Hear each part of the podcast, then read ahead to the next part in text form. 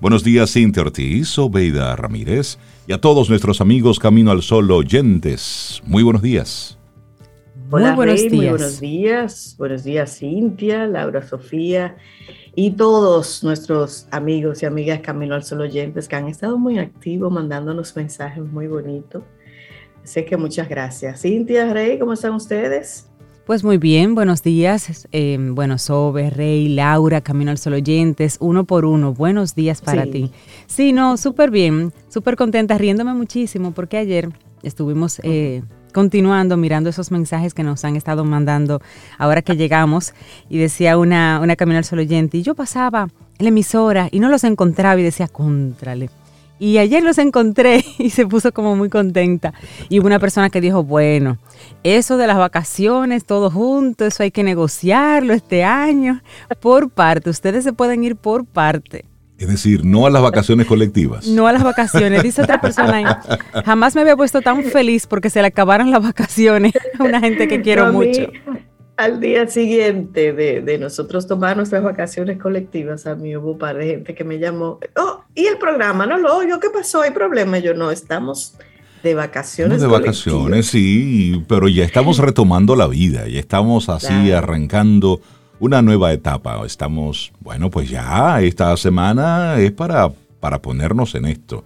Ayer fue cuando oficialmente arrancó la, etapa productiva en nuestro país, ya así completa.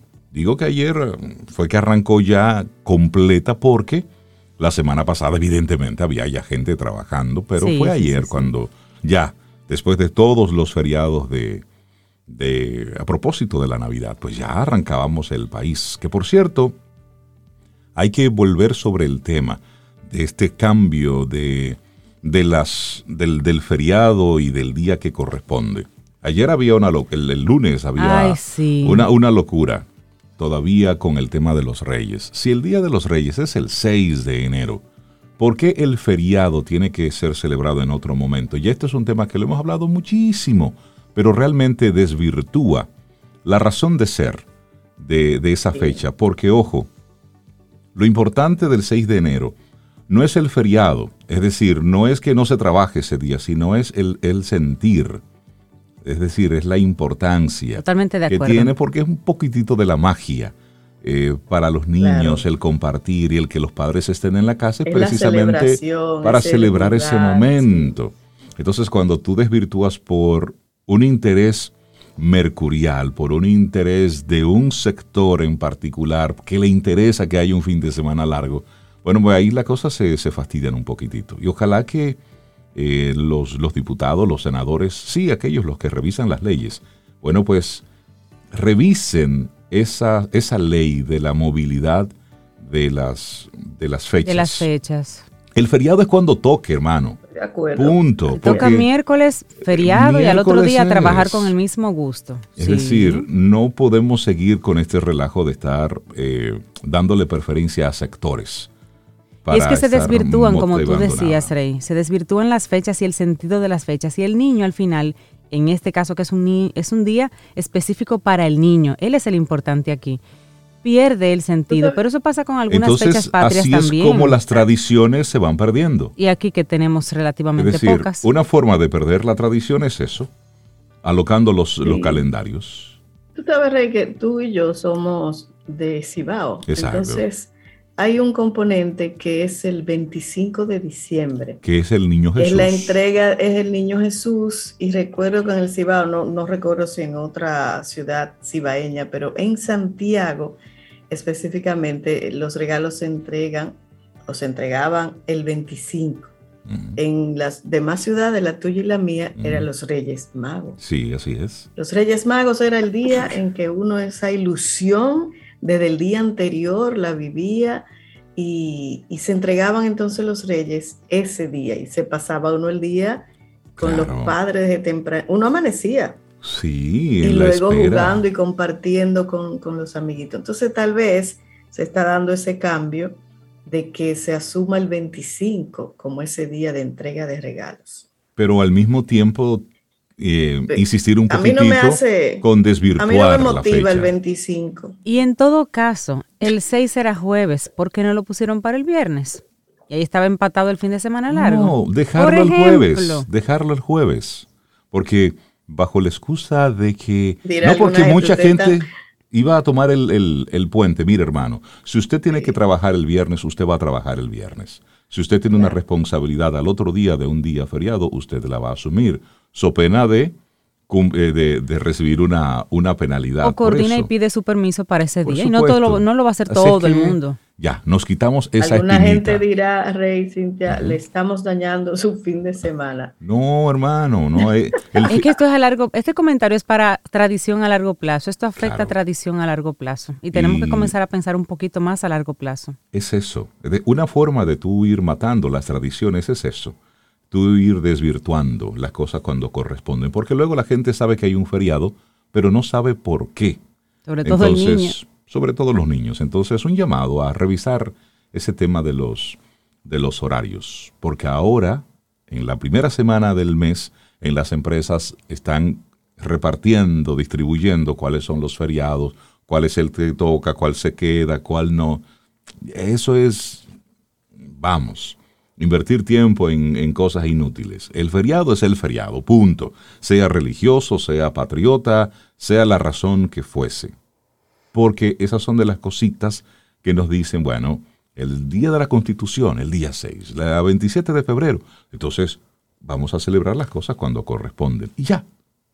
No nos vamos a volver Los católicos no se mueven.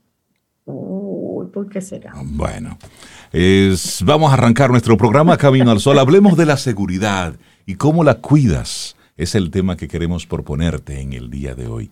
Seguridad, en todo el sentido de la palabra. Muchos desde que hablan de seguridad piensan de inmediato en, en un guachi, o piensan de inmediato en las calles, o piensan en la parte de las, de las redes, o piensan en la seguridad económica, en la seguridad financiera, o, piensan en lo que para esa persona sea lo importante de velar. Entonces, hoy queremos invitarte, en este miércoles, a que el tema tuyo de la seguridad, tú lo plantees de forma transversal. ¿Cómo vas tú con ese tema? ¿Dejas de hacer cosas por seguridad, entre comillas? ¿Te manejas y te comportas de forma insegura en las calles, en las vías?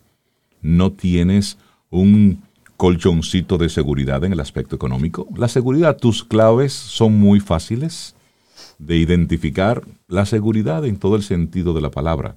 Andas por ahí a la ligera para que Dios te cuide y si te pasa algo dices, ah, Dios lo quiso así, o fue que usted no hizo la tarea de cuidarse, de asumir su responsabilidad. Así es que ahí sí queremos invitarte hoy a que observes la seguridad y cómo la cuidas. Desde todas esas perspectivas, muy bien, muy bien. Sí, me gusta ese enfoque así, global de todo. Así es. Iniciamos Camino, al Sol. Estás escuchando Camino al Sol.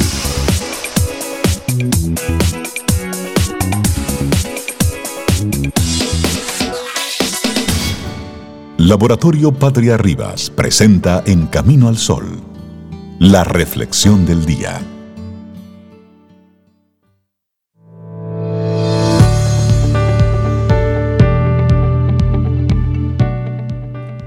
Una de dos.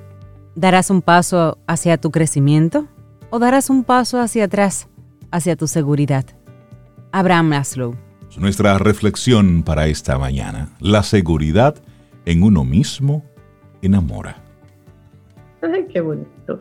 Pocos atributos hacen tan atractiva a una persona como el amor propio ese que nace de abrazar a la vida con los ojos cerrados, entendiendo que tiene espinas y un tacto suave, que a veces golpea y otras acaricia, y que en todo eso tenemos algo que decidir, decir y disfrutar.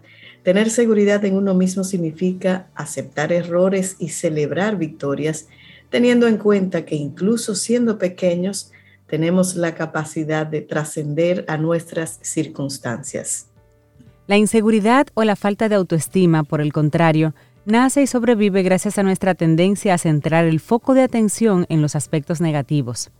Cuando una persona es insegura, su foco atencional está dirigido a sus defectos, a sus errores y a las consecuencias negativas que tenga cualquiera de sus conductas. La seguridad en uno mismo es la gran responsable de nuestros éxitos, ya sea en el terreno profesional o en el personal. No importa tanto cómo seamos o cuánto poseemos como amar aquello de lo que disponemos. Cuando nos queremos a nosotros mismos de manera incondicional, proyectamos ese amor hacia el exterior y esto genera que nuestro entorno también nos acepte, nos quiera y nos admire.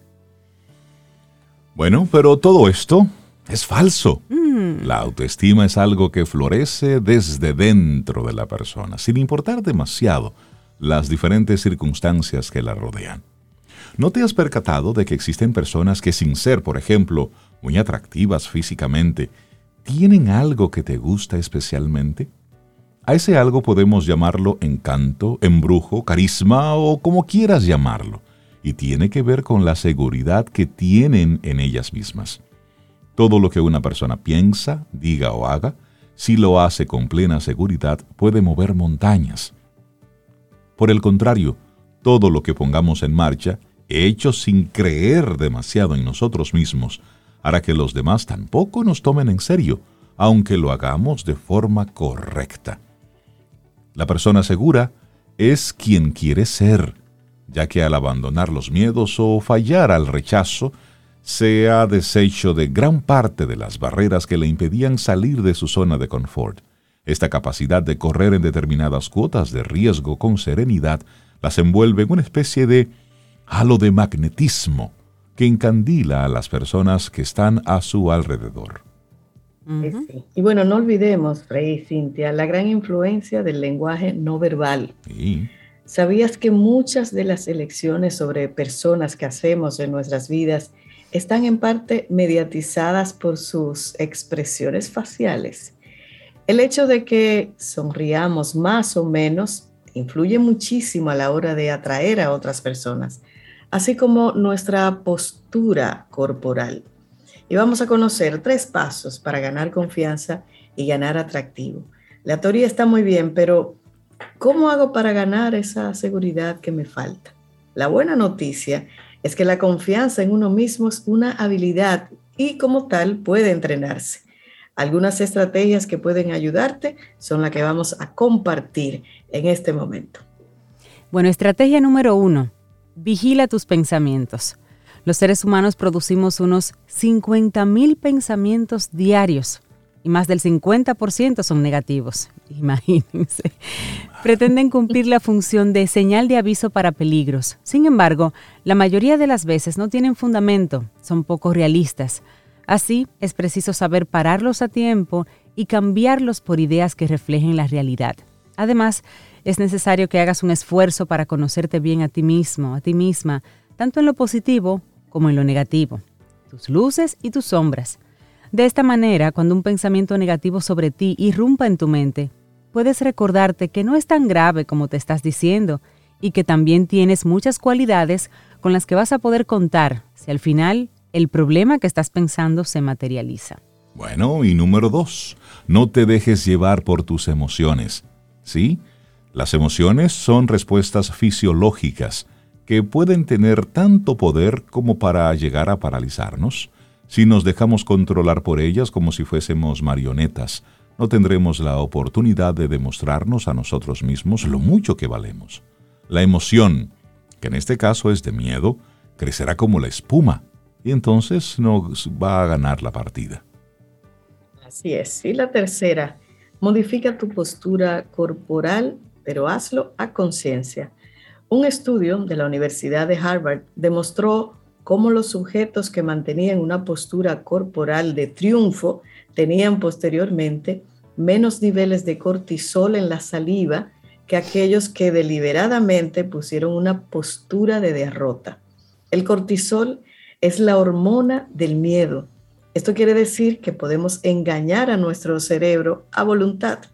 Si como un actor nos obligamos a cuidar nuestro lenguaje no verbal, esto finalmente va a repercutir en nuestras emociones y en nuestros pensamientos. Bueno, así que acabamos de ver por qué la seguridad en nosotros mismos, cuando la proyectamos al exterior, enamora. La seguridad en uno mismo, escrita por Alicia Escaño Hidalgo, y ha sido nuestra reflexión hoy en Camino al Sol. Laboratorio Patria Rivas presentó En Camino al Sol, la reflexión del día.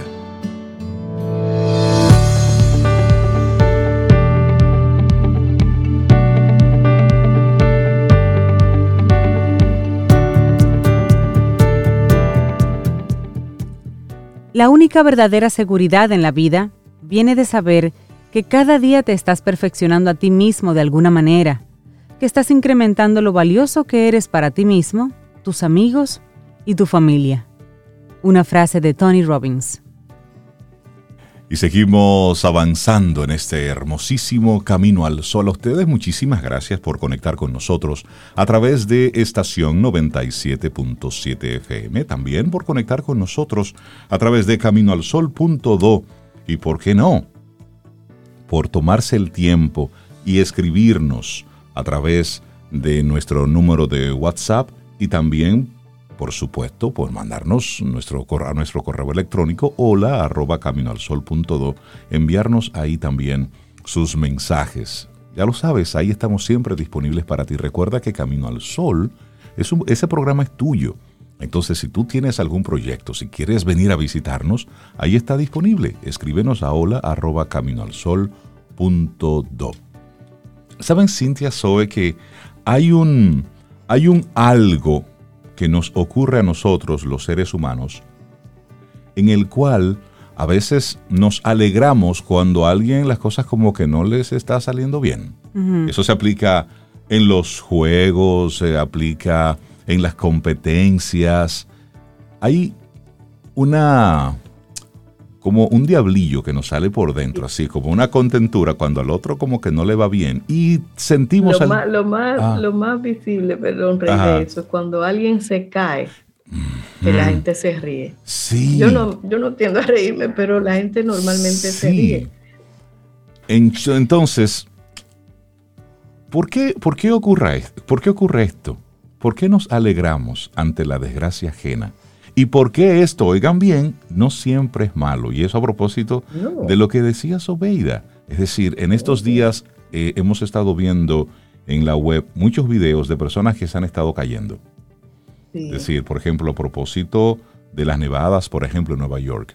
Muchos videos se han hecho virales de cámaras de seguridad de personas, aunque van resbalando. De lo extrayona que se vean, vamos a hablar del dominicano, eso es trayona que se oh, vea. Ok, entonces, confiésalo así sea en silencio. Te voy a hacer la pregunta a ti que me estás escuchando. Honestamente, ¿nunca has experimentado, aunque sea un leve hormigueo de placer, cuando a uno de esos seres a los que la vida parece haber premiado tienen un pequeño revés? En serio, en serio, hazte la respóndete a ti mismo con honestidad. Me voy a revisar. Pero otra pregunta, y una involuntaria, confusa explosión de alegría, arremolinada de vergüenza cuando esa persona tremendamente exitosa, a la que quieres profundamente y no le deseas más que el bien, sufre un traspiés, se da un estrellón. Llovió sin cesar en la más reciente de sus múltiples y maravillosas vacaciones. Rey y Cintia se fueron de vacaciones a la playa. Qué bueno. Qué Ay, Dios mío. Ay, Dios mío, es un sentimiento, mira, de envidia. No, no, no, no, no. Por primera vez tuvo que trabajar más duro para conseguir algo que quería. Señores, eso es terrible. Bueno, si estás libre de pecado, ¿eh? que tire la primera piedra. Pero todo esto todo esto tiene entonces un, tiene todo esto una especie de, trasfondo real. ¿Y cuál es ese trasfondo? Bueno, lo que los franceses llaman el joyeux maligne y los holandeses lo llaman, mira, los holandeses lo llaman el lidvemak. En hebreo, disfrutar de las catástrofes ajenas es shmegla et. En mandarín, shinsha ye y en ruso es sloravsto. Pero si existen todos esos si existen todos esos países que toda esa gente, o sea, se siente, es un sentimiento totalmente natural. Ese hormigueo es un sentimiento humano. Es de humano sentir. Es un sentimiento humano, es eso. Sí. Pero que hace más de dos mil años los romanos hablaban de malevolentía. Y antes aún en el siglo V antes de Cristo, en su Ética Nicomáquea, uno de los primeros tratados conservados sobre ética y moral de la filosofía occidental, Aristóteles lo llamó, aquí se está, esta está buena. Alegrarse por la mala fortuna del otro. Dios mío, pero Dios mío. Bueno, en nuestro idioma, el vocablo que la Real Academia Española acepta es regodearse. Mírala ahí, regodeándose en su tercera acepción eh, se define esa palabra regodearse, complacerse maliciosamente con un percance, un apuro, etcétera, que le ocurre a otra persona. Pero sin ánimo de desautorizar a la institución, respetable institución, a veces muchos recurren a esa palabra que adoptaron varias lenguas para precisar que se refieren a eso y no a deleitarse o complacerse en lo que gusta o se goza deteniéndose en ello es otra acepción de regodearse. Y se trata de un término que apareció en alemán por primera vez en la década de 1740. O sea que la mardá viene de lejos. viene de lejos. Y, oye, ¿cómo, ¿cómo, sería en alemán? Schadenfreude. Bueno. ¿Por dónde estará nuestro buen amigo Freddy? Freddy Frankenberg. Frankenberg. Necesitamos tu, tu, alemán por aquí. Mira, y ese Schadenfreude es lo que ocurre con la palabra saudade, esa nostalgia especial que el escritor portugués Manuel de Melo definió en 1660 como bien que se padece y mal que se disfruta, saudade. La emoción que denota el Freud es muy específica, pero es vergonzoso. Bueno, en alemán, Schaden significa daño o perjuicio y Freude, alegría.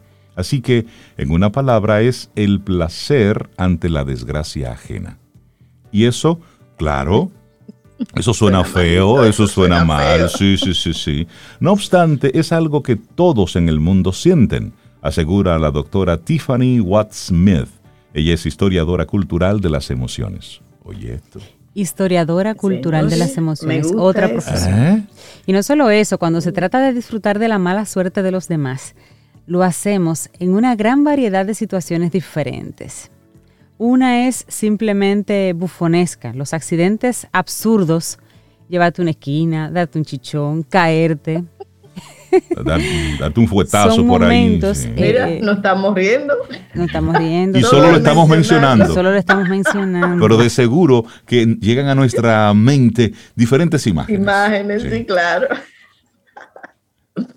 Mira, y por Hay también momentos de placer casi triunfal y es cuando un rival es derrotado de alguna manera. Uy, por otro lado, está el espacio de justicia. Cuando alguien que ha hecho algo mal ha mentido o ha sido hipócrita o ha obtenido alguna ventaja injusta, cuando esa persona es descubierta o sufre de alguna manera, eso nos complace. Y por supuesto, hay un Schadenfreude mucho más difícil de admitir. ¿Cuál es? Aquel que sentimos cuando envidiamos a alguien. Así es. A veces puede parecer muy vergonzoso, pero yo creo que no lo sea. No creo que lo sea, dice Watt Smith. Para mí, dice ella, es una respuesta muy natural que nos hace sentir mejor ante la injusticia de la vida. Pero, ¿por qué disfrutamos hasta de las desgracias de nuestros amigos? Ay, Dios mío. Bueno, rivalidades. El profesor emérito de investigación de psicología de la Universidad de Georgia, el señor Abraham Tesser, condujo un experimento siempre hay experimentos, con pares de personas a las que se les pedía que jugaran un videojuego en el que uno tenía que darle pistas al otro. Algunos pares eran de amigos, otras parejas eran de desconocidos completamente, y encontró que cuando estaban en riesgo de perder, los amigos daban pistas más difíciles que cuando el otro participante era solo un conocido. ¿Por qué? La pregunta. Si examinas de cerca la naturaleza de la amistad, hay un cierto grado de rivalidad involucrado y la pérdida de uno implica algún tipo de ganancia para el otro. Tan enfermo, pero puede ser sí. Con los amigos es más probable que sientas esa comparación aguda, porque la cercanía hace que la competencia sea más relevante y más potente.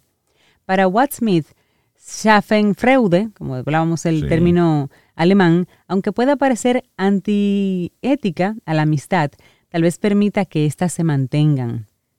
Es completamente posible que sintamos emociones contradictorias y todos sucumbimos de vez en cuando a algunas negativas.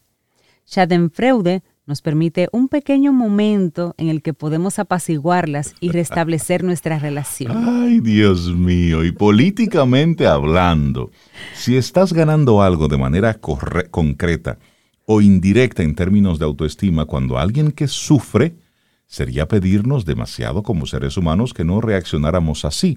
Y esto lo dice Richard Smith, profesor de psicología de la Universidad de Kentucky. Y añadió que cuando sentimos este Schadenfreude, general, Cintia Sobe y yo lo decimos los tres diferentes, pero la palabra es alemán. ¿eh? Eso es como alegrarse de, del fastidio ajeno. Generalmente es porque nos beneficiamos de alguna manera, así no sea inmediatamente obvio cuál es Muchos beneficios entonces giran en torno a esas autoevaluaciones. Si te comparas con alguien a quien no le está yendo tan bien como a ti, ¿qué hace tu autoestima? Ah, que recibe un impulso. ¿eh? Entonces, si podemos sentir ese Schadenfreude cuando estamos ganando una ventaja sobre otra persona o una inyección de autoestima, quizás no sea tan sorprendente que la política sea una esfera cargada de ello. Entonces, para Watt Smith, esta esfera, esta emoción puede ser una herramienta realmente poderosa en nuestras manos, no en la de los políticos. En ellos no, ni siquiera los buenos días para ellos. De hecho, George, George Orwell dijo que cada broma es una especie de pequeña revolución y creo que cuando la usamos particularmente contra los políticos, parte de lo que estamos haciendo es restaurar un poco el equilibrio de poder. Por eso, cuando algún político eh, está siendo acusado por algún acto de, corrupción, todo el pueblo se levanta y dice, así mismo, ¡tránquenlo! Eso. sí, sí, forma parte de... Bueno, Friedrich Nietzsche, uno de los grandes teóricos de esta emoción, dice que eso es la venganza de los impotentes. Uf, qué duro. y eso tiene que ver con otro de los elementos que salen con esto, y es el castigo público, lo que decía Rey ya con los políticos. Hay algo curioso porque Schadenfreude es un placer oportunista, no es el placer por el sufrimiento que uno mismo ha causado, pero en Internet eso cambia ligeramente su carácter, porque parte de la desgracia ajena es lo que ocurre en línea. Schadenfreude es amplificado por las redes sociales porque le da a las vergüenzas y fracasos una audiencia global con consecuencias a menudo impredecibles en la vida real. Si en la calle ves a alguien haciendo algo incorrecto o molesto y un policía interviene, posiblemente te limitarás a sonreír y seguirás tu camino. Pero cuando ves un video en línea, es muy fácil expresar nuestro Schadenfreude con un me gusta o con un emoji o lo que sea. Y cuanto más se comparte, más intenso es el castigo. Así nos convertimos en cómplices del sufrimiento que estamos disfrutando. ¿Quiere decir esto? Como se ha dicho repentinamente, ¿Estamos en la era de Schadenfreude? Bueno, dice el autor, cuando escucho frases como que vivimos en una era de una emoción u otra, lo que realmente me dicen no es tanto que la gente esté sintiendo más esa emoción, sino que esa emoción se está convirtiendo en algo preocupante.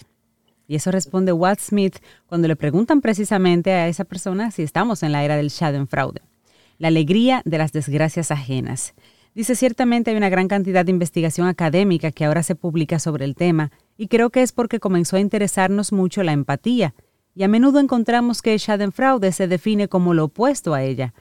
De hecho, un psicólogo muy conocido, Simon Baron Cohen, que es actor, dijo que los psicópatas no solo no son empáticos con el sufrimiento de otros, sino que pueden disfrutarlo. Los alemanes tienen una palabra para esto, volvió a, a trabajar sobre el tema. Eso significaría que sería parte de ser un psicópata. Para mí, para el autor, es una forma problemática de pensar sobre esa emoción, pues la tacha de siempre ser algo muy negativo y antisocial. Creo que es realmente importante que veamos el Schadenfreude como lo que es, una emoción mucho más compleja e interesante que simplemente la contraparte de la empatía. Así es, la contraparte de la empatía. Y es nosotros aquí un poco en broma, un poco en serio, pero es para reflexionar sobre eso y así entender un poco por qué nuestro comportamiento, cuando vemos que a alguien le está yendo mal o a un grupo le está yendo mal y sentimos un algo, primero es una emoción, eso es humano, pero tiene su, razón de ser. Porque si al otro también le está yendo mal, ah, es que no solamente es a mí. mal de muchos, consuelo de tontos. Por supuesto, yo encuentro consuelo en el mal del otro.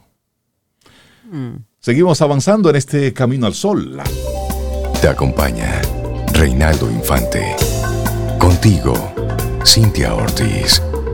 Escuchas a Sobeida Ramírez.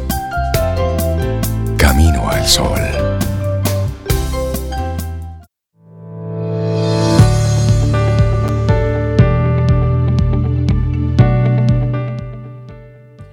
Y dice Susan Jeffers que seguridad no es tener cosas, es saber manejarlas. Hay que decirlo una y otra vez, estamos en el 2022. 2022. Vamos avanzando. Segundo año de la pandemia. Ahí vamos. Podemos. Sí, hay que, hay que darse ese, ese espaldarazo, ¿eh? Me he dado cuenta, Cintia Sobe, que el Schadenfreude ha ocasionado un poco de alboroto entre nuestros amigos Camino a los Sol oyentes. Sí, eh, pero no sé por qué tienen que mencionar a los aguiluchos en todo esto. Solamente, solamente como un dato, ¿eh? Estoy de acuerdo contigo. Estás de acuerdo conmigo, ¿verdad? Sí, eso es bullying. Exactamente. Entonces. Y como puse una camino al solo, yo dije, eso es buila. Eso es buila. Ese sería el Schadenfreude nuestro, el aplatanado sería buila. bueno, y nosotros estamos sumamente contentos por recibir a, esta colaboradora que desde hace un tiempo nos acompaña siempre con sus temas muy conectados con lo que está ocurriendo en, en el mundo a nivel corporativo, muy enfocado en la parte estratégica, en la parte comercial, en la parte de, marca. Y siempre es un gusto conversar con Caril Taveras de Ideox. Caril, buenos días y bienvenida. Hola, Cintia, hola Sobeida. Hola, Caril. Feliz año. Oyentes. Pero Reinaldo, Cintia, Sobe, yo me quedé pensando, yo decía, Dios mío, nosotros trabajamos nuestro plan de comunicación para este año con todos esos temas ricos que queremos compartir. Y de repente el año como que otra vez eso como que se nos complicó. ¿Y qué fue? tú estás diciendo que, el inicio del año 2 de la pandemia, no reís el 3, porque el 20 completo se fue en pandemia, el 21 completo se fue en pandemia. Sí. Y ya estamos comenzando a vivir el tercer año. Estamos, Vamos para el año 3, así es. Es así. Digo yo porque para esperar el mes de marzo, yo estoy siendo conservador y estoy esperando el mes de marzo. ¿Cuándo sería oficialmente? Exacto. Y eso nos pone en el mundo empresarial eh, en patines otra vez, porque ciertamente eh, nosotros hemos estado dialogando sobre todos estos procesos de transformación que han vivido las organizaciones, algunos más atropellados que otros porque no vieron venir todo este proceso de transformación. Este, y aunque muchos han estado trabajando pues ya de forma sostenida sus planes de cómo van a adecuar sus modelos de negocios a esta nueva realidad, eh, siempre nos gusta recordar la importancia de mantener la visión colocada en la estrategia, porque de nada nos sirve pues hacer planes de transformación del modelo, eh, de herramientas, eh, pues traer capacidades nuevas a la, a la, empresa si no hay un foco visionario de cambio, hacia dónde nos queremos mover. Este negocio que tenemos es el que queremos eh, pasada esta década. Em, queremos satisfacer estas necesidades, eh, queremos caminar en esa dirección y eso es relevante. Yo pienso que, que las organizaciones y los consejos y equipos directivos eh, que no hicieron eh, al final de año esa reunión de reflexión sobre lo que ha sido estos 24 meses eh, pues, de cambios y de transformación constante, están todavía a tiempo de hacerlo en este primer trimestre del año. los motivamos a no dejarlo para luego, porque sabemos que el día a día nos consume que pues eh, apagar los fuegos diarios eh, nos toma toda nuestra energía, pero nosotros tenemos que pensar pues en la sobrevivencia. Muchas organizaciones eh, que ya conocemos pues tuvieron que reinventarse de forma acelerada y caótica. Y eso ha pagado un precio, ¿entiende? La organización ha pagado un precio, los colaboradores han pagado un precio. Eh, nos, nos llama mucho la atención el nivel de agotamiento físico con el que muchos de los eh, conocidos nuestros, incluida yo, terminamos el año eh, que recién pasó. Eh, y entonces cuando nos ponemos a mirar esto en perspectiva, entendemos que hemos estado corriendo, como dice Jesús Izquierdo, un maratón, un triatlón a fuerza de sprints, o sea, es una, una carrera sobre otra y no hemos tenido pues ese, ese, ese que nos agarre la antorcha para pasar a la siguiente etapa. Y de hecho es, es para nosotros reflexionar, porque el año que recién concluye fue un año de 24 meses. Exactamente. Porque las, la, sí, sí, la, Navidad... Tuvimos que sacar, de abajo eh, los dos años anteriores. Exactamente. Entonces, eh, eh, nos gusta resaltar siempre que cuando hablamos de digitalización, nosotros no estamos hablando de darnos un lujo empresarial. Es cuestión de supervivencia. Y nosotros, por ejemplo, en Camino al Sol, tenemos la bendición de contar con personas visionarias como ustedes que estaban listos para montarse en el tren de la digitalización. Hemos podido seguir adelante con nuestras entregas diarias y contactar con nuestros seguidores porque cada uno está deslocalizado y está en su casa y el proyecto ha funcionado de manera extraordinaria. Pero eso no ha pasado en todas las organizaciones. En el día de ayer hablaba con alguien que me dijo, tengo el 50% de mis colaboradores en casa por COVID. Y eh, esa respuesta me la da porque yo estaba requiriendo un servicio que no me podían prestar porque estaban bajos de colaboración. Llamé a otra compañía que me presta servicios este, porque necesitaba pues algo de ellos y me llama la atención que tuve que hablar con tres colaboradores, a los tres tuve que explicarles exactamente lo mismo y llegué a la conclusión de que la última persona que fue quien más o menos me explicó lo que tenía que hacer era pues eh, alguien eh, del, departamento de conserjería o, del equipo de seguridad de la empresa, porque eh, me, dio, me dio información bastante limitada. ¿Qué nos dice eso? Que a pesar de que hemos estado ondeando la bandera de la transformación digital y de hecho de esta organización específicamente, recibí muchos mensajes el año pasado de que lanzaron su app, de que estaban listos para la transformación, cuando requerimos el servicio, pues nos damos cuenta que tenemos que volver a los canales tradicionales. Eso ya no es posible.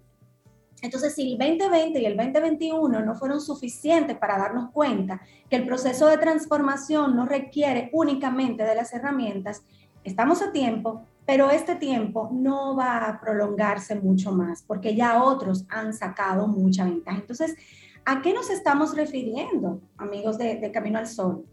Es que nosotros, no importa la, posición que tengamos dentro de la organización, ya sea que estamos en los niveles directivos o en unos niveles más de colaboración, debemos levantar esa bandera, esa urgencia y no pensar que un buen servicio implica en el día de hoy solamente tener colaboradores competentes, conocedores y dispuestos a, a ofrecer el servicio de manera análoga, porque la realidad es que hoy estamos semitrancados tenemos el país abierto, pero muchos con temor y el 50% de la población probablemente contagiada. Entonces, ¿qué debemos hacer?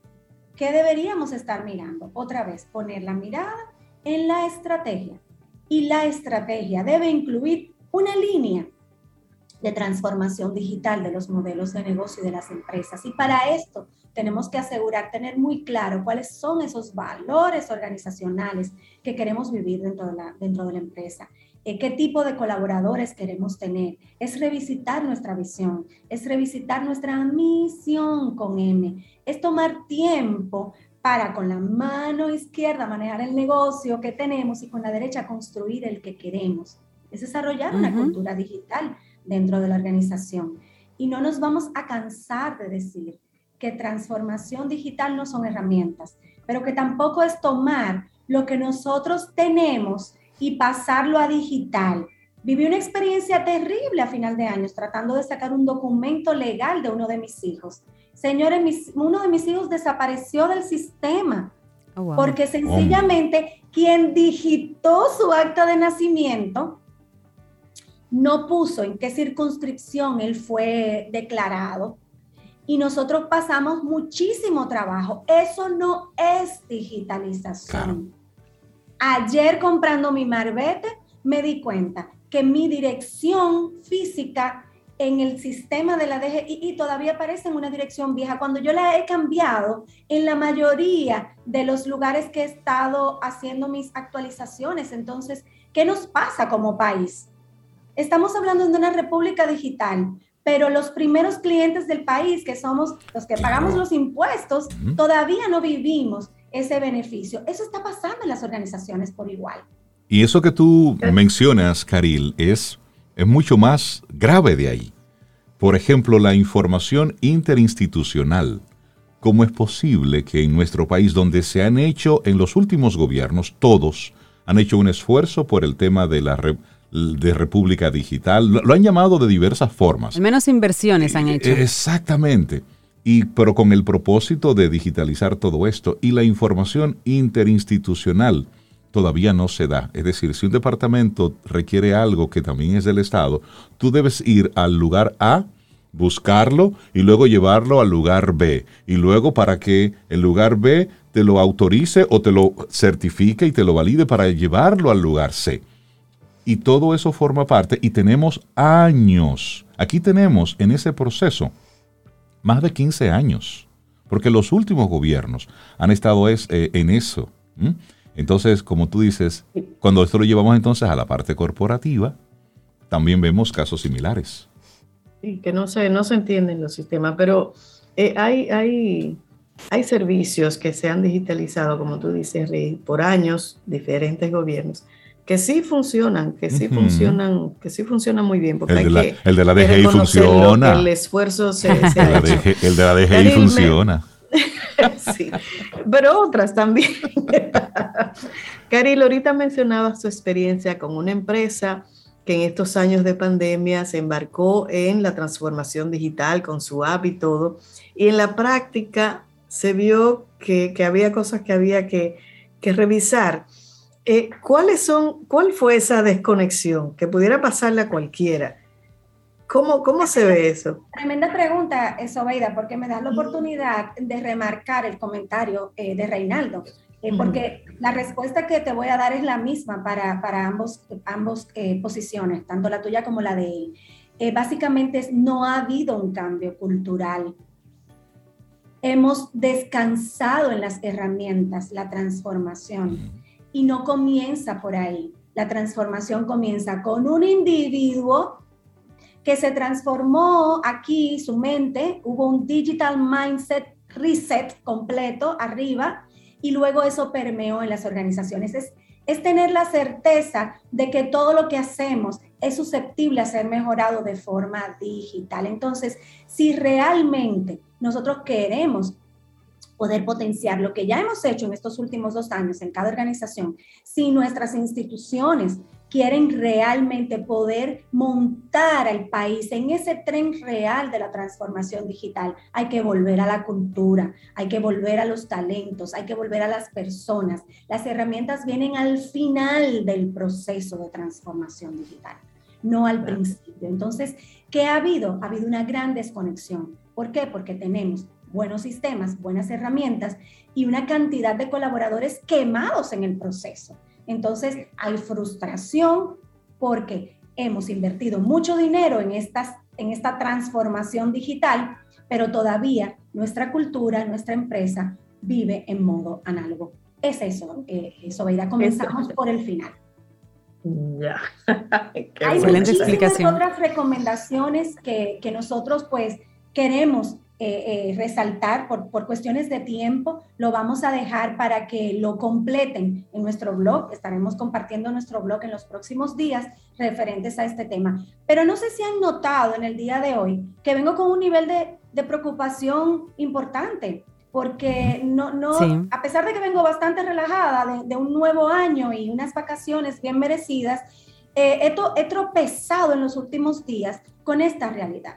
Una realidad que sabemos que está latente en nuestro país, que creemos que gracias a, todos los esfuerzos que hemos hecho desde cada una de nuestras posiciones, eh, eh, eh, tanto como, como, como, profesora de programas de transformación digital, como, como consultora de transformación digital, como colaboradora de Camino al Sol, que traemos el tema con cierta frecuencia a esta plataforma, pues creemos que, que, vamos a ver más avance y estamos realmente altamente preocupados porque no vemos que ciertamente estamos caminando como país en ese tren. Y, la verdad es que cuando tenemos la oportunidad de salir fuera de aquí, aunque vivimos a la distancia, eh, pues mucho de, lo que son estas experiencias eh, de proveedores internacionales que ya nos sirven estando nosotros sentados aquí, pero cuando salimos y comenzamos a ver eh, el nivel de avance que otros nos llevan, es preocupante porque son países que están trabajando en la recuperación y van a pescar en cualquier mar. Entonces, si nosotros no nos reforzamos como país,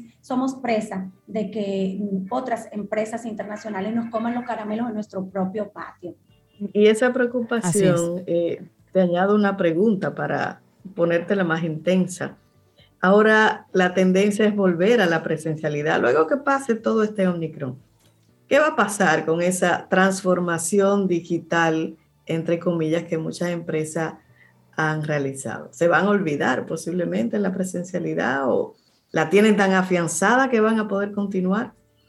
Bueno, otra vez todo depende de la cultura organizacional. Eh, yo quiero aportar que la tendencia es volver a, una, a un modelo híbrido, Sobeida. La presencialidad 100% como la hemos conocido hasta ahora no la vemos eh, eh, volver a las organizaciones. Y eso va a tener mucho que ver con empleados viniendo eh, semipresencial, una semana, un día sí, un día no, pero también con procesos manejándose más en modo híbrido. Así que el mundo cambió, los clientes y los consumidores estamos muchos clics adelante de las organizaciones. Entonces, aunque querramos volver a lo conocido, el sistema o nos va a forzar a movernos a lo que es tendencia y realidad, o sencillamente nosotros vamos a, hacer eh, parte de la historia y vamos a ocupar algún lugar en el cementerio de las empresas de las que nos han transformado sí, pues, de la, manera correcta. Totalmente de acuerdo. El mundo cambió y hay gente que no quiere verlo todavía. Y lo híbrido yo pienso que es lo que va a prevalecer, como tú dices,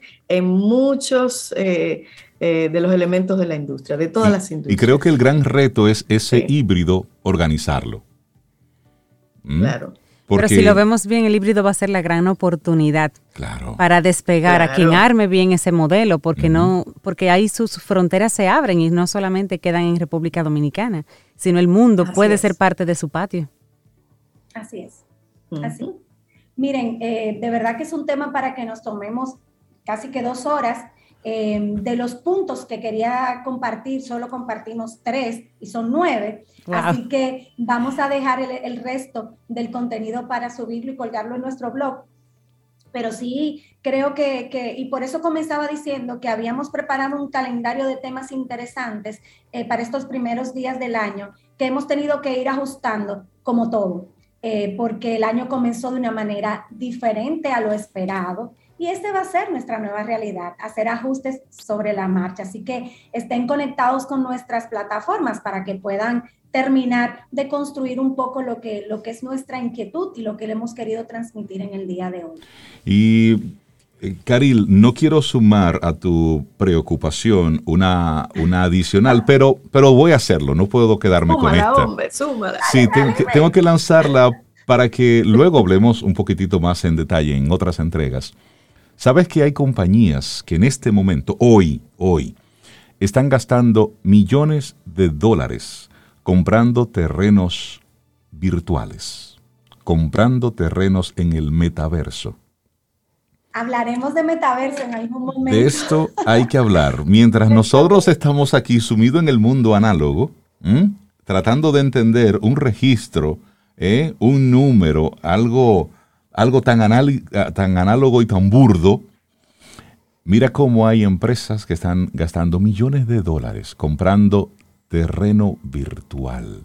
Reinaldo, no es que haya empresas, es cuáles empresas lo están haciendo. Entonces, cuando sepamos los nombres de las que lo están haciendo, es que nos ponemos nerviosos, porque son los que han estado trabajando toda esa transformación y nuevas tendencias. Pero eso es un tema para ¿Sabes? Y por algo le están comprando, por algo. Solo le doy como un, un, pequeño, un pequeño dato, ¿eh? ¿Sabes cuánto cuesta una parcelita, una parcela de tierra? 450 mil dólares en el Snoopverse. En el Snoopverse, que ese es el mundo virtual del rapero Snoop Dogg que él está desarrollando. Solamente en su mundo, una parcelita cuesta 450 Pero vamos a hacer un mundo camino al sol, pero ¿por qué? Pero Caril, vamos a hacer... Es, un dato para que vean cómo es que está... Cómo es que va de complejo este mundo. Caril Taveras, muchísimas gracias por acompañarnos y siempre bienvenida y desearte un año espectacular y qué bueno que estás de nuevo con nosotros. Gracias a ustedes, me encanta estar aquí en esta nueva versión del décimo aniversario de Camino al Sol. Vamos por más, gente, vamos por más y no importa que el Omicron ande por ahí dando vueltas. Ya vamos a sacaremos para seguir adelante. Así será. Un abrazote, Un abrazo, Karil.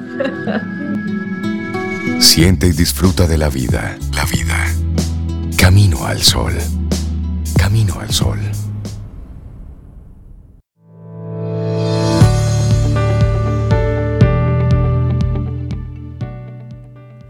La mejor manera de asegurar la felicidad futura es ser tan feliz cada día de hoy como te sea posible. Charles William Elliot Seguimos en este Camino al Sol. Muchísimas gracias por conectar con nosotros a través de estación 97.7 FM y también a través de caminoalsol.do, que esa es nuestra página web. Y me gusta arrancar el año conociendo gente, conectando con, artistas que, están haciendo, que, que lo están haciendo, que se están atreviendo a hacer esa apuesta de calidad. Y queremos antes de presentar a nuestra próxima invitada, enviarle un gran abrazo a una gente que queremos mucho, una mujer muy poderosa que queremos mucho. Marina Frías, te abrazamos en la distancia y te queremos mucho y muchísimas gracias por permitirnos conocer a Analía. Ella es una cantautora y actriz dominicana que nos acompaña hoy en Camino al Sol. Analía, buenos días y bienvenida a Camino al Sol. ¿Cómo estás? Buenos días, Reinaldo. Feliz, feliz de estar con ustedes. Gracias por aceptarme, por invitarme. Eh, de verdad, a ti, a Sobeida y a Cintia. Estoy contenta de estar aquí. Qué bueno, siéntete como en casa en un día. Aquí también. Así es. Bueno, y vamos a hablar de tu, de tu sencillo, un sencillo que estás ahora promocionando. Sí, no, no sé. Tú estás, tú estás como el año. Como el año. como el año. Cuéntanos un poquito. así, han sido los últimos dos años. Así han sido los últimos dos años. Sí, no, no sé. Ah, no sé. Eh, sí, eh, sí, es primicia, primera vez de hecho que, que, ya públicamente empiezo como a hablar del single que sale el 4 de febrero eh, y estoy dándole ese, ese bocadito a la gente. si no, no sé, es una canción que yo escribí sobre personas que te, que te ponen en ese punto de, siéndote muy específica, muy específica, fue sobre una ex relación en la que la persona como que mostraba interés y yo entonces, ah, estaba, interesada, pero de repente la persona no tenía como interés y yo quedaba confundida, de repente la persona volvía. Era como que, como que sí, pero no, no sé, era como... Vengo ahora, sí, espérate, me voy, vuelvo. Claro, y tú como que, ¿y entonces? De ahí sale el título de la canción, pero realmente en la canción, eh, por ejemplo, el coro dice cómo cambian las cosas que ahora soy la que goza. Y, decidí que ya no hay más tiempo para, pero Te, voy a hacer una pregunta atrevida e íntima, así entre nosotros. Dame, dime. Entonces, la canción está dedicada a esa relación ex. Eh, sí, pero sí, o sea, sí, no, ya, ya no, realmente ya hace tanto de eso que ya yo no lo sé. No, no, no, no, sé. Pero, pero, es de la, ironía de que la persona estuvo atrás de mí y cuando yo estaba atrás, de, cuando yo estaba como disponible para esa persona, esa persona como que me tenía en ese relajito y cuando ya por fin eh, yo me olvidé de la persona y empecé a hacer mi vida, la persona volvía y yo dije, no, ya, Sí, porque sí, sí, Ah, ya. sí, y yo, yo sé que yo no soy, yo que yo no soy la única que ha pasado por eso. Eh, hay, una frase. Una, canción que yo creo que será fácil de que la gente se. Se conecte con ella. Hay una frase muy fuerte que dice que el que no quiere cuando puede, no podrá cuando quiera. Entonces, eso es muy poderoso. ¿Y qué les parece, Cintia Sobe, si, si nosotros escuchamos el tema, escuchamos la canción y luego junto con Analía, bueno, pues conversamos un poquitito sobre el tema y luego también, pues, por supuesto, sobre su carrera. ¿Les parece? Sí, sí. Bueno, pues vamos a escucharla. Ok, ok. ¿Tú estás escuchando eso, Sobe? Ahí, ahí, ahí, ahí teníamos a Analía con Sí, no, no sé. Espérate que vengo ahora, me voy, vuelvo. Terrible. Terrible que son así. Hablemos de, Pero me sirvió de material para escribir, mira qué bien. Hablemos de, de Analía la artista. ¿Cómo, ¿Cómo surges como artista? ¿En qué, cuáles son tus influencias? ¿Cómo conectas tú con el mundo de la música? Con el mundo de la música. Yo desde pequeñita me encantaba, en cuanto a artistaje, siempre me encantó, me encantaba el arte, siempre amé actuar, siempre amé la música. No recuerdo de verdad un momento en el que no, no fuera así. En mi casa mi mamá siempre ponía música en el carro, haciendo, tomando, eh, cocinando. Y yo, estoy, yo tengo mucha influencia, de hecho, por mi mamá, porque mi mamá ponía los Gypsy Kings de ahí sale mi amor, no solo los Gypsy Kings, Niña Pastor y mucha música flamenca, pero también obviamente Juan Luis Guerra, Sergio, Sergio Vargas, los Bee Gees, entonces el Beatles, yo tenía una mezcla de, de influencias anglo con españolas, con dominicanas, y me encanta, me encanta fusionar. Por ejemplo, en mi música ya, como tal, me gusta entonces fusionar mis influencias, que a veces no lo, ni siquiera lo hago de que adrede, sino que simplemente sale como una fusión ahí de todo lo que, de todo lo que me ha influenciado, pero han sido influencias diversas que empezó desde la infancia con mi mamá. Mi mamá ha sido una gran parte.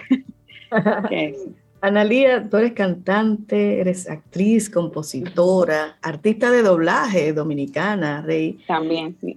Radicada en Toronto, Canadá. ¿Qué hace una dominicana en Toronto? ¿Cómo llegas ahí? Sí, bueno, me fui a formar eh, como profesional, eh, más específicamente en el área de lo que le dicen Performing Arts en inglés, eh, que es una carrera muy completa, que era lo que yo estaba buscando, porque a mí me ha dado trabajo decidirme si, si estudiar solamente canto, voz, o si dedicarme solamente a la actuación. Y yo la verdad que mi corazón no se puede dividir en dos. Cuando se trata de esas dos, las amo las dos igual. Y encontré un programas que daban performing arts o también teatro musical eh, entonces me preparaban en las tres artes, incluyendo baile, y en, en Canadá encontré un buen programa eh, asequible en comparación a los que aparecen en Estados Unidos y me terminé yendo a Toronto por eso, porque era como la mejor oportunidad en el momento. Aunque fui a pasar más, bastante frío. Pero, y, estás radicada ya y, logras eh, tu arte, presentarlo, proyectarte allá. ¿Cómo, cómo, cómo vive Analía en Toronto?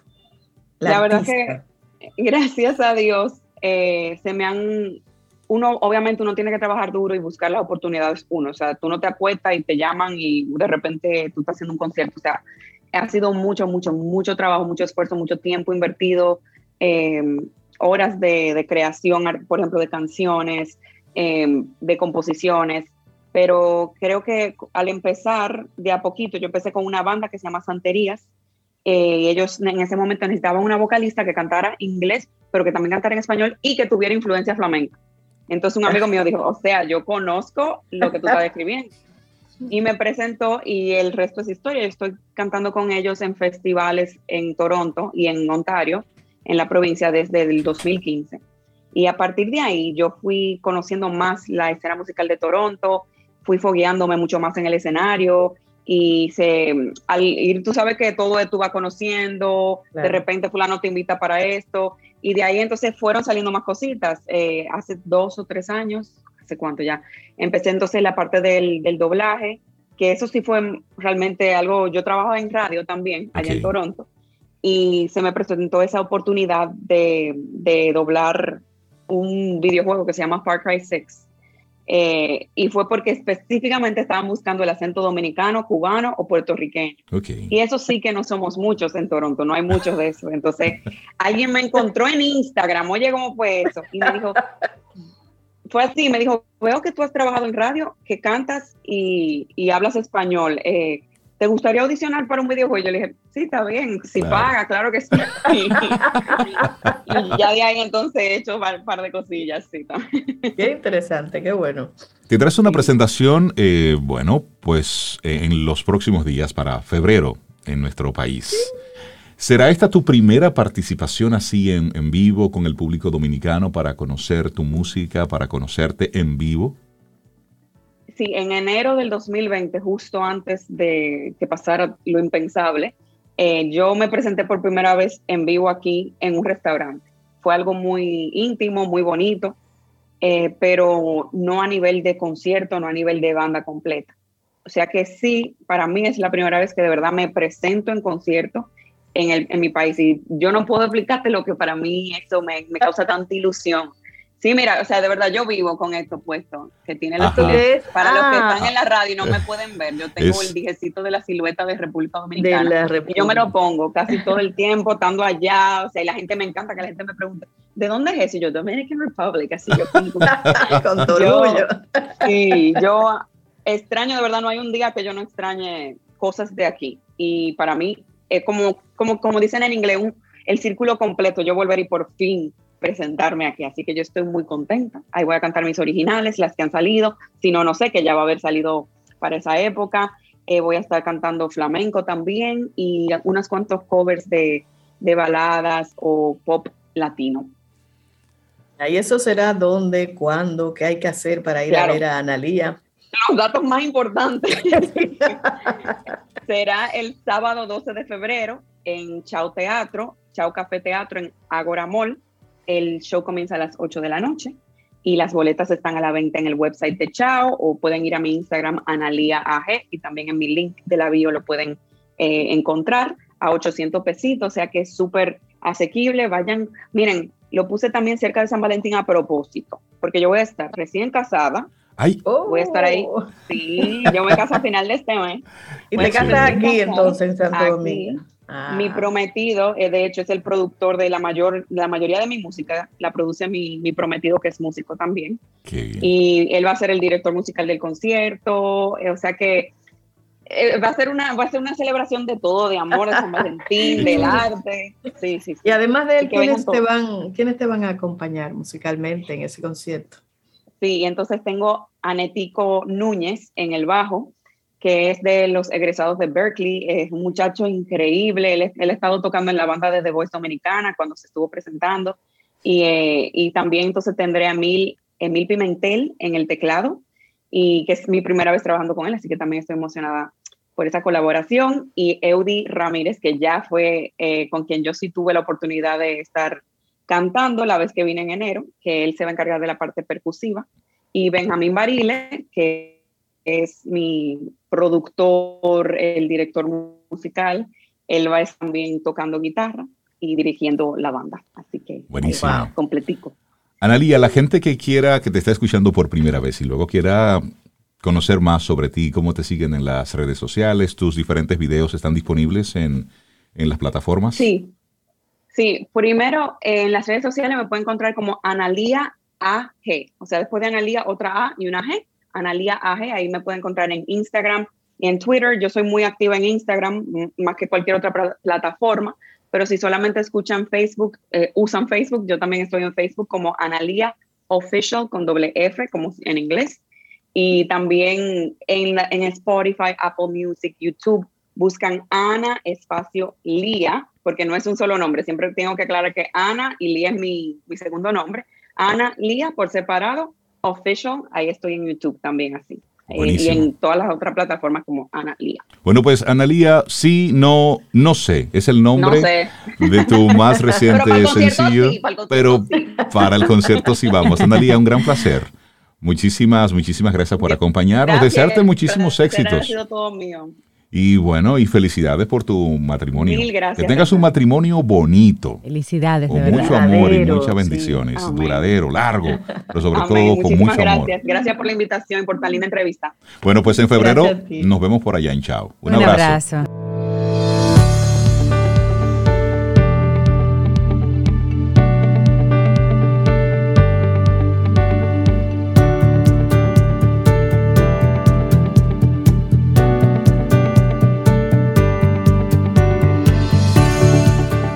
Hoy nuestro tema central ha sido la seguridad.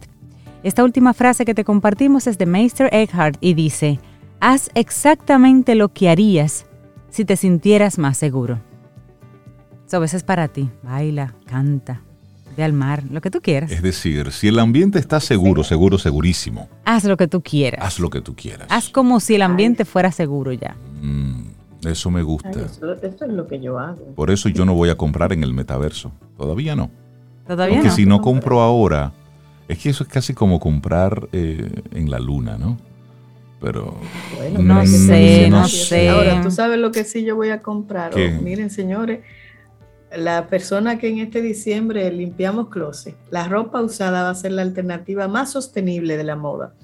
Así es que reciclen, regalen, que eso eh, va a representar, según datos de, de un artículo, unos eh, 200 millones de euros. Un mercado de unos, dos, no mentira, un valor aproximado para el 2030 de 84 mil millones de dólares. ahora sí, estamos hablando del numerito, dinero. Para el, entre este y 2030, 84 mil millones de euros. Señora. Y Entonces, la idea es desplazar el consumo de ropa nueva por ropa de segunda mano que todavía sea posible cambiar. el Así que guarden eso, ¿cómo se llama? Los trapitos que uno, guárdenlo ahí. el, re- el reuso. Sí, es Sí. que mira, es que hay datos. Mira, casi el 20% de los jóvenes de la generación Z aseguran que una vez que aparecen con un look en Instagram, no vuelven a ponérselo nunca más. Sí, pero eso es too much. ¿Cómo que? Cómo? Pero- Es decir, y no solo son... la generación Z, hay gente que no repite ropa, Rey. Sí, hay gente Yo que digo, dice, pero, no. pero ¿y cómo? Porque Sí, tienen son- tanto dinero así para tener, eso implicaría una ropa diaria Bueno, recuerda para que cada actividad aquí que haga. Sobeida, en nuestro país, eh, te vas a cualquier barrio y en las tiendas mm, de los barrios populares venden la pinta del fin de semana, que eso es un pantalón, un t-shirt y unos tenis. ¿Y cuánto hay sería eso? muchachos, es, es- es ropa barata, pero que la venden Mm. para ese mismo uso, para No, ese porque mismo algunas fin. pintas, Rey, de tenis No, que usan sí, sí, cuestan sí. más de 3 mil pesos, 4 mil pesos. Mucho más, mucho más. Mucho más. Es eso. Y que se lo ponen una vez y listo, ya. Es decir, en y nuestro, ya una sola vez y ya. en nuestro país eso ve así. Y y los Pero Rey, si yo, si yo sectores. compro algo, Cintia Rey, es porque me gusta, entonces me gusta Pero es usarlo. que hay y segmentos. yo lo repito y a mí no me importa. Hay segmentos, OVE, sí, que entonces la, esa industria de, de- de- de la moda eh, es de las que también está influyendo mucho en el tema este del, del, del impacto climático, porque hay un tema de desecho importante. Es decir, esto es un tema que se está hablando desde hace mucho tiempo, pero no se le ha prestado la debida atención. Pero la ropa en los desechos, eso es un gran problema. Entonces, eh, hay muchas tendencias ahora mismo, hay muchas fundaciones que están surgiendo con el interés precisamente de, del reuso, de, de si la ropa funciona, no la deseches, sino regálala a otra persona que sí la puede utilizarla o transfórmala. o transfórmala así. Exacto. Y con eso contribuimos a un poco proteger a nuestro planeta. Sí, Ah, es, pues está bien. es eso. Señores, llegamos al final de nuestro programa por hoy. Mañana jueves. Me gustan estas semanas así. Me gustan. Mañana Rápido. jueves estaremos ya en Si el universo sigue conspirando, si usted quiere. Y si nosotros estamos aquí, tendremos un nuevo Camino al Sol. ¿Sabe que mi, mi semana ideal sería lunes y martes trabajo, miércoles feriado? O no trabajo ese día. Descanso. Lo cojo con, con cheveritud. Y luego trabajo jueves y viernes. Ese sería para mí como Yo la... Ok. le quitaría el viernes. Y solo trabajarías lunes, martes y jueves. y jueves. Bueno, pues te puedes ir para dónde? Para Finlandia. ¿O es en Dinamarca? Uno de esos dos em, países tiene exactamente para ese mis planes para la luna también. Sí. Finlandia, ¿por qué tú me para Finlandia? Se están trabajando así, están trabajando solamente tres días a la semana. Ah, pues mira, voy a ver. Islandia, Islandia ah, es el país que tiene Yo sabía, sabía que hacía Semana laboral de cuatro días y los días de trabajo son de seis horas. Oye, qué chulería y lo grande es que ese es un experimento, todavía lo tienen versión experimento desde julio, pero... Experimenten conmigo. Dicen que, que, la productividad se mantuvo y en algunos casos hasta mejoró, porque la gente sabía que en ese corto tiempo tenía que dar lo que tenía que dar para aprovechar entonces el tiempo libre. Pues, claro, porque hay un compromiso y una responsabilidad. Hay un compromiso. Islandia, estoy aquí y me presto a su experimento. Señores, hasta mañana, que tengamos un día precioso y esperamos que hayas disfrutado del contenido del día de hoy. Recuerda nuestras vías para mantenernos en contacto. Hola arroba caminoalsol.do. Visita nuestra web y amplía más de nuestro contenido. Caminoalsol.do. Hasta, una, próxima, edición. Y pásala bien.